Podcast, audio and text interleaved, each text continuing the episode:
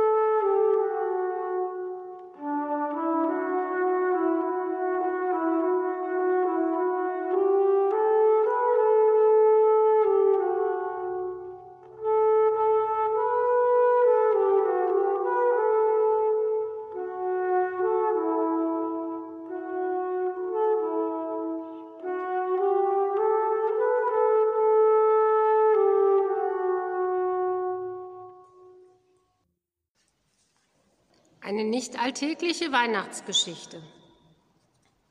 Am 24. September erschien auf einer Polizeiwache in einer großen, großen Stadt eine alte Dame.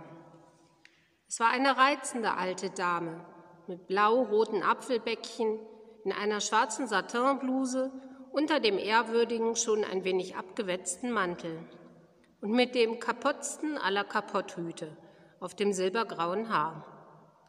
Sie näherte sich dem Pult, hinter dem der diensttuende Beamte saß, ausgewiesen durch ein Namensschild, Sergeant McSuff. Ich möchte das abgeben, sagte die alte Dame. Ich habe es eben auf der 399. Straße gefunden. Und sie streckte dem Beamten eine schweinslederne Brieftasche hin. Der Beamte nahm die Brieftasche, klappte sie auf und machte Kulleraugen. Aber Madame, sagte er, das sind ja, das sind ja 1000 Dollar Scheine. Ein Moment mal. Das sind ja eins, zwei, drei, vier, 20.000 Dollar in 1000 Dollar Scheinen, sagte die alte Dame munter, und ihre Bäckchen glühten. Na eben, ich habe auch schon nachgesehen. Hoffentlich können wir sie nur dem armen Besitzer zurückverschaffen. Der Beamte war dick und gutmütig, wie es die Polizisten nun einmal in jenem Lande sind. Er spuckte sein Kaugummi unter das Pult und tat einen Schnaufer vor Verwunderung. Gott segne Sie, Madame, sagte er. Wir werden die Brieftasche auf dem Polizeifundbüro deponieren. Aber der arme Besitzer? Nun, ich will Ihre Meinung von der Menschheit bestimmt nicht zerstören aber ich habe so meine Erfahrungen. Es ist hm, sehr wahrscheinlich, dass der arme Besitzer einer der ganz großen berüchtigten Gangster unserer Stadt ist. Wer läuft denn sonst mit 20.000 Dollar in der Brusttasche herum? Verstehen Sie? Und in diesem Falle wird er sich hüten, seine Brieftasche abzuholen. Oh, machte die alte Dame, Er wird sich hüten, sagte Sergeant McSuff und starrte der alten Dame in die Augen. Und wissen Sie, was dann geschieht, Madame? Er erhob sich. Nach den geltenden Bestimmungen geht der Fund nach drei Monaten in den Besitz des Finders über. In Ihren Besitz also, Madame. Sie meinen, dass ich dann die 20.000 Dollar? Jawohl, genau das meine ich, sagte der Beamte und setzte sich wieder.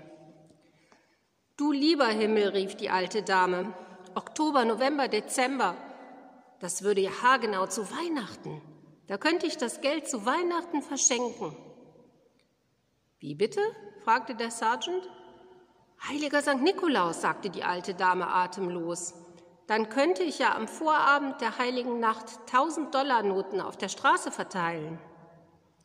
Ja, unterbrach sie den Beamten, noch ehe er seinen Einwand aussprechen konnte. Das ist eine alte Idee von mir. Denken Sie sich, am heiligen Abend und die Gesichter der Leute, wenn ich ihnen das Geld in die Hand drücke und aber Madame, schnaufte Sergeant McSuff, wenn Sie es schon selber nicht behalten? Ich bin eine alte Frau. Aber dann doch wenigstens, ich meine, Ihre Verwandten. Ich habe keine Verwandten, nur einen alten Freund, den Dr. Osili, den alten Teufelsbraten. Aber mit dem zusammen habe ich x-mal von der Idee geträumt, ein paar Leute zum Christfest froh zu machen. Aber, beharrte McSuff, Vielleicht würden Sie besser zu einem wohltätigen Zweck. Eben, sagte die alte Dame schlicht und entschlossen. Mein lieber Herr, fuhr sie fort, mein Name ist Miss Flora Goodgoose. Ich wohne in der 999. Straße, Haus Nummer 1, im 53. Stock. Und das Geld ist ja schließlich meines dann, wie Sie mir selbst auseinandergesetzt haben, nicht wahr? Noch nicht, sagte Sergeant McSuff. Aber Gott segne Sie, Miss Goodgoose. Und er zog, nachdem er sich den Schweiß von der Stirn gewischt hatte, ein Buch zwischen den Knöpfen seiner Uniformbrust hervor und notierte Namen und Anschrift.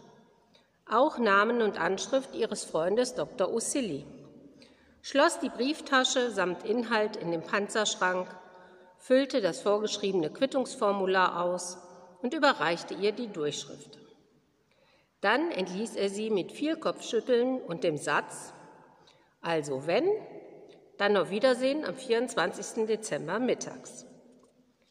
Tatsächlich geschah nicht viel in den drei Monaten vor Weihnachten. Miss Goodgoose wohnte weiter recht einsam und bescheiden in ihrer Zwei-Zimmer-Wohnung in der 999. Straße, wo nur ab und an ihr alter Freund Dr. Ussili nach dem Rechten sah. Der empfing seinerseits gegen Novemberende den Besuch von Sergeant McSuff. Ich komme, Doktor, sagte Maxhuff, um Sie über Miss Flora Goodgoose zu befragen. Sagen Sie mir, ist sie. Sie ist die verrückteste alte Frau, die es beiderseits des Hudson gibt, sagte der Doktor. Aha, sagte Maxhuff. Und. Und sie ist auch die liebste alte Dame unter der Sonne. Gewiss, gewiss, nichtsdestoweniger. Maxhuff wiegte sein schweres Haupt. Sie sind Arzt. Nach den geltenden Bestimmungen würde ihr im Falle einer ärztlichen Bescheinigung ihrer geistigen Unzurechnungsfähigkeit Herr, der sprang der Doktor in die Höhe und sein Professor Picard Bubikopf kam in Wallung. Herr, ich wollte, alle Mitglieder der New Yorker Polizei hätten stets ihre fünf Sinne so haargenau beisammen wie meine Freundin Miss Flora Goodgoose. Verzeihen Sie mir, sagte McSuff zerknirscht. Ich habe nur pflichtgemäß am 24. Dezember, Schlag 12 Uhr mittags, fand sich Mrs. Goodgoose in Sergeant McSuffs Dienstraum ein. In ihrer Begleitung befand sich Dr. Usili. In Gegenwart einiger höherer Polizeibeamter entnahm Sergeant McSuff die pralle Brieftasche dem Panzerschrank. Während die alte Dame die Scheine nachzählte und dann die Quittung unterschrieb, verständigte sich McSuff mit dem Doktor. Heute Nachmittag um vier, sagte der Doktor. Die Straße habe ich ja ausreden können bei dem Schneetreiben. Es wird im überdeckten Eingang des Woolworths Warenhauses in der hundertsten Straße stattfinden. Ich werde unauffällig dabei sein, flüsterte Maxhaff. Dies ist der schönste Tag in meinem Leben, sagte Miss Goodgoose und schraubte den Füllfederhalter zu. Und dies weihnachtliche Schneetreiben dazu. Genauso habe ich, mir, habe ich mir es immer erträumt. Der erste, der durch die große Drehtür bei Woolworths kam, war ein blasser junger Mann, der soeben ein echt versilbertes Armband zum Preise von 1,95 Dollar für seine Frau eingekauft hatte. Miss Goodgoose hielt ihm eine 1000-Dollar-Note unter die Nase und sagte fröhlich, Frohe Weihnacht, junger Mann. Hier ist ein kleines Weihnachtsgeschenk für Sie. Danke, wie lieb von Ihnen, sagte der junge Mann. Und dann hüpfte er in die Höhe, als habe ihm jemand kräftig auf die Zehen getreten und schrie, Heiliger Roosevelt, es sind ja nur tausend Dollar, sagte Miss Goodgoose bescheiden. Das sind ja, das sind tausend Dollar, schrie der junge Mann. Polizei! Hinter einem Schaufenster trat Max Huff hervor. Hier ist die Polizei, sagte er und klopfte dem jungen Mann auf die Schulter. Die Sache ist all right. Die Dame schenkt Ihnen die tausend Dollar. Haben Sie seine Augen gesehen, Sammy? drehte sich die alte Dame zu Dr. O'Silly um. Er kann es nicht glauben. Dann kam eine junge Frau mit einem Baby auf dem Arm. Sie brach in Tränen aus, und der Doktor musste das Kind halten. Der nächste war der kleine, freundliche Negerjunge aus der Nachbarschaft. Er hopste im Kreis herum und schrie ein Halleluja nach dem anderen. Dann kam ein alter Gepäckträger dran, der einen Jitterbug zu tanzen begann. Nummer fünf war ein alter Herr mit einer Melone. Er entblößte sein weißes Haupt und küsste Miss Goodgoose die Hand. Dann kam ein Backfisch mit einer roten Schleife im Haar und dann ein Autobusschaffner. Innerhalb kurzer Zeit hatte Miss Goodgoose Menschen jeden Alters und Standes in den siebten Himmel entführt. Sie steht da und ihre Bäckchen glühen und sie hat Freudentränen in den Augen. Aber es strengt sie doch ein bisschen an, als sie gerade Nummer 13 bedacht hat. Beim Anblick von Nummer 13 runzelt McSuff im Hintergrund die Brauen. Denn Nummer 13 kennt er. Es ist Schwindler Willi, ein berüchtigter Fallspieler seines Distrikts. Da muss sie sich einmal hinsetzen und verschnaufen. Sie rappelt sich zwar schnell wieder hoch, aber als sie den letzten Schein aus der Brieftasche zieht, beginnt sie ein klein wenig zu schwanken. Und Dr. O'Silly springt hinzu und fängt sie auf. Den letzten kriegt Sergeant McSuff, sagt sie noch. Und während dem dicken McSuff nun auch das Wasser in die Augen tritt, bringt der Doktor die alte Dame zu einem Taxi. Nun aber nach Hause, sagt er. Zwei Stunden später saß Miss Goodgoose in ihrem Wohnschlafzimmerchen. Sie hatte sich mit Hilfe von Kamillentee und Eisbeutel wieder auf die Beine gemacht. Nun saß sie in der schwarzen Sonntags-Satinbluse da, trank schlückchenweise Kaffee und aß Ingwerbrötchen, von denen sie sich an jedem Weihnachten ein halbes Pfund leistete. Vor ihr auf dem Tisch stand ein Christbäumchen mit drei flackernden Lichtern. Das Bäumchen hatte Dr. O'Silly gebracht, der eben noch einmal auf einen Sprung heraufgekommen war. War's schön? fragte der Doktor und tätschelte ihr die Hand. Ach, Sam, es war wunderschön, lächelte die alte Dame. Der Doktor erhob sich. Ich muss gehen, Flora, sagte er. Noch einmal frohe Wein da rasselte die Türglocke. Die beiden sahen sich verwundert an. Dann ging der Doktor hinaus und öffnete. Wie ein Volksaufstand quoll es zur Tür herein in die kleine Wohnung. Voran der blasse junge Mann, ein Baum mit unzähligen Lichtern, Silberhaar, Sternen und Äpfeln vor sich hertragend. Dann die junge Mutter mit einer meterhohen Tochter, der Gepäckträger mit einem Grammophon es begann schon Ode Fröhliche zu spielen, als er es noch auf den Armen hatte. Die dazugehörigen Plattenalben schleppte der Negerjunge. Hinter ihm tauchte der alte Herr auf. Er brachte eine goldene Armbanduhr. Und dann der Backfisch. hoch über allen Köpfen einen Karton balancierend, dem ein halbes Dutzend feinster schwarzer Satinblusen entquoll. Hinter ihr Schwindler Willi, den Arm voller Flaschen alten schottischen Whiskys. Das Wohnzimmer füllte sich und als alle drin waren, stand der dicke Sergeant McSuff, der die Nachhut bildete, auf der Schwelle. Keuchend und schwitzend winkte er Miss Goodgoose zu. Gütiger Himmel, Sergeant, wie habt ihr das gemacht? rief die alte Dame. Oh, Madame, eine Kleinigkeit, brüllte er zurück. Ich hatte ein paar Beamte in der Umgebung bei Woolworth, die hatten die Herrschaften aufzuhalten. Und als sie dann weg waren, haben wir uns alle wieder versammelt und verabredet.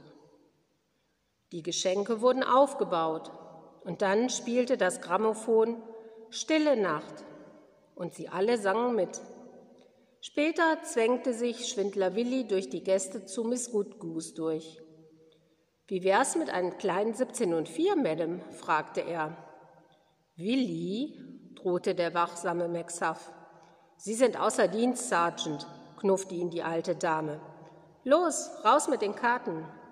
Schließlich war Schwindler Willi der Erste, der sich verabschiedete, um Mitternacht herum. Nanu, sagte McSuff, und sah von seinem Whisky ohne Soda auf. Ja, Sergeant, sagte Willi kleinlaut und setzte sich den Schlapphut ins Genick. Ich muss gehen, sonst gewinnt Miss Flora noch den letzten Hunderter zurück von den tausend, die sie mir geschenkt hat. Hey, Sergeant, rief Miss Flora Goodgoose aus ihrer Ecke. Wollen Sie statt seiner weitermachen mit mir? Heute ist mein Glückstag. Lied Nummer 11. Seht, die gute Zeit ist nah, Gott kommt auf die Erde, kommt und ist uns Menschen nah, kommt, dass Friede werde, kommt, dass Friede werde. Hirt und König, groß und klein, Kranke und Gesunde, Arme, Reiche lädt er ein, freut euch auf die Stunde, freut euch auf die Stunde.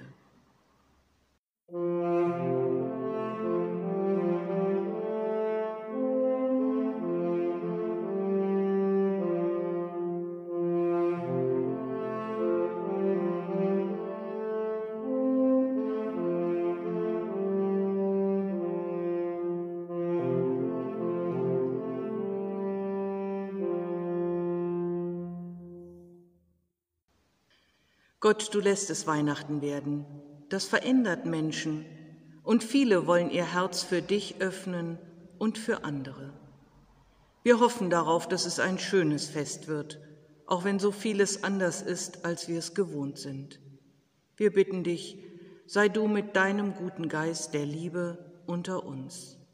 Gemeinsam beten wir, Vater unser im Himmel, geheiligt werde dein Name dein Reich komme, dein Wille geschehe, wie im Himmel, so auf Erden. Unser tägliches Brot gib uns heute und vergib uns unsere Schuld, wie auch wir vergeben unseren Schuldigern.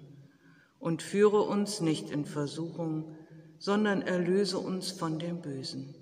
Denn dein ist das Reich und die Kraft und die Herrlichkeit in Ewigkeit.